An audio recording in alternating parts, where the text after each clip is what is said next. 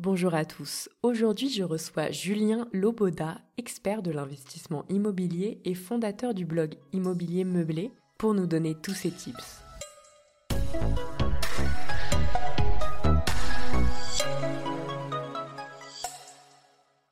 Julien, en tant qu'expert de l'investissement immobilier, quels sont vos trois conseils pour investir dans ce secteur?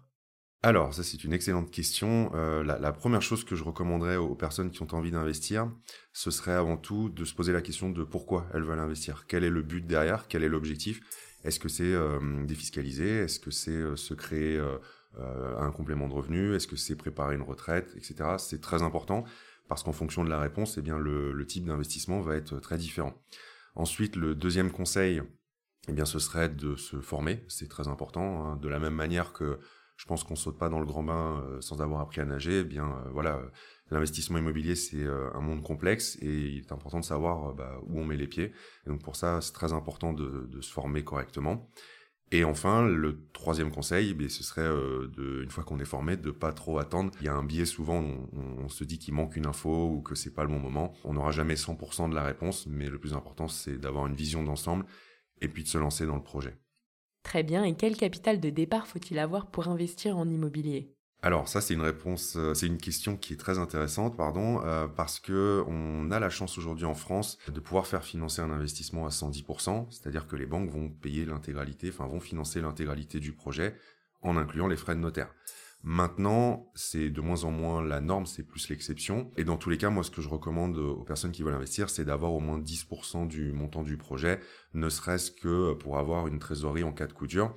Mais euh, pour répondre en termes chiffrés, eh bien, euh, entre 5 et 10 000 euros, on peut se lancer, on peut faire un premier investissement. Euh, on peut même faire moins si on se lance dans un parking, par exemple, mais un appartement à, 100 000 euros, euh, ce qui se trouve facilement euh, en région, eh bien, euh, avec 10 000 euros d'apport, on peut tout à fait se lancer et, commencer sa vie d'investisseur. Parfait. Et au niveau du neuf et de l'ancien, vous êtes plutôt pour ou contre, en séparant bien les deux? Je suis pas forcément pour le neuf, je suis plutôt pro ancien. Alors, c'est, il y a plusieurs raisons. La, première, c'est que moi, j'aime beaucoup le charme de l'ancien. Je trouve qu'il n'y a rien de plus joli qu'un bel immeuble en pierre qui a du cachet.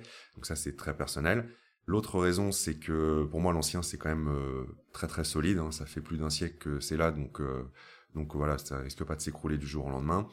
Euh, ce que j'aime beaucoup aussi, c'est que avec l'ancien, on a la, possibilité de, bah, de faire un peu l'aménagement et la rénovation qu'on veut, parce qu'il y a beaucoup de, de, choses à rénover sur le marché immobilier.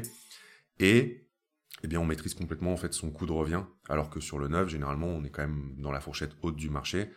Et donc, si on veut une certaine rentabilité, eh bien l'ancien permet vraiment de tout maîtriser et malgré tout de, défiscaliser aussi. Il y a plusieurs solutions qui existent pour défiscaliser dans l'ancien.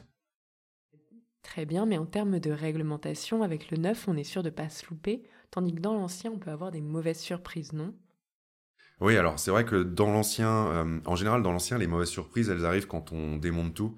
Euh, parce que comme c'est assez vieux, on ne sait pas trop ce qu'on va trouver euh, derrière quand on enlève une douche par exemple ou une cloison. Mais euh, l'énorme avantage, c'est que on a la, une fois qu'on a enlevé et qu'on n'a plus que les murs, euh, j'ai envie de dire, et les, sols, bah en fait, on peut repartir d'une basse scène, on, sait ce qu'on fait. Et aujourd'hui, bah en faisant correctement les choses, c'est sûr qu'il faut avoir euh, la bonne équipe derrière, le, bon entrepreneur en, bâtiment, mais on, on, arrive à faire des logements qui sont tout à fait confortables et avec de très bonnes performances énergétiques, même dans l'ancien en fait. Parfait. Est-ce que vous avez un investissement coup de cœur?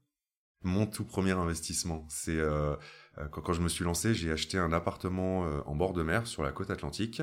Et il est coup de cœur parce que déjà c'est le premier, c'est celui voilà avec lequel on se lance, et c'est aussi le seul sur lequel j'ai mis la main à la pâte pour les travaux de rénovation parce que bon c'était le début et et j'étais un peu limité en budget.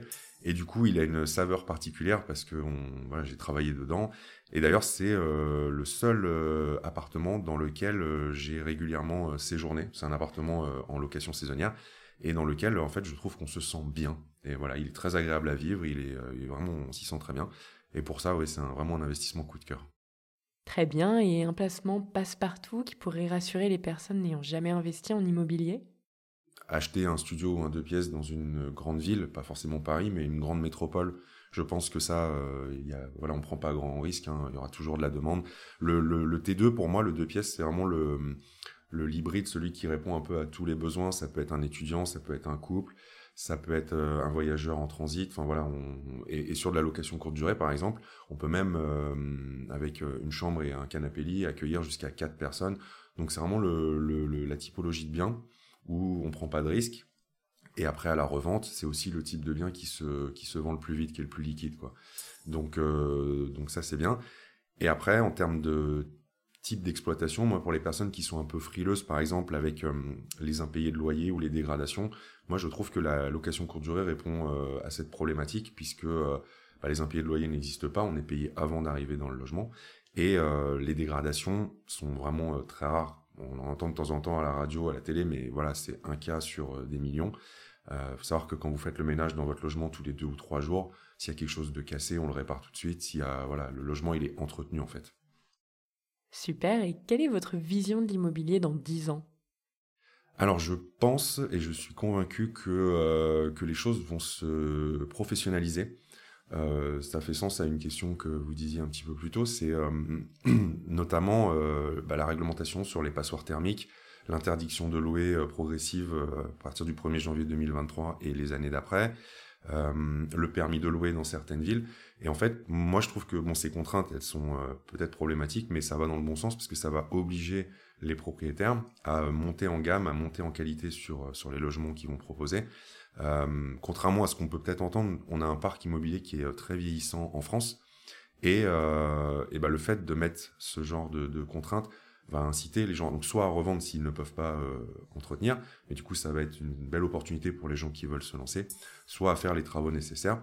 Et donc comme on manque cruellement de logements, je pense que dans les dix ans à venir, on va assister à une montée en qualité, une montée en gamme.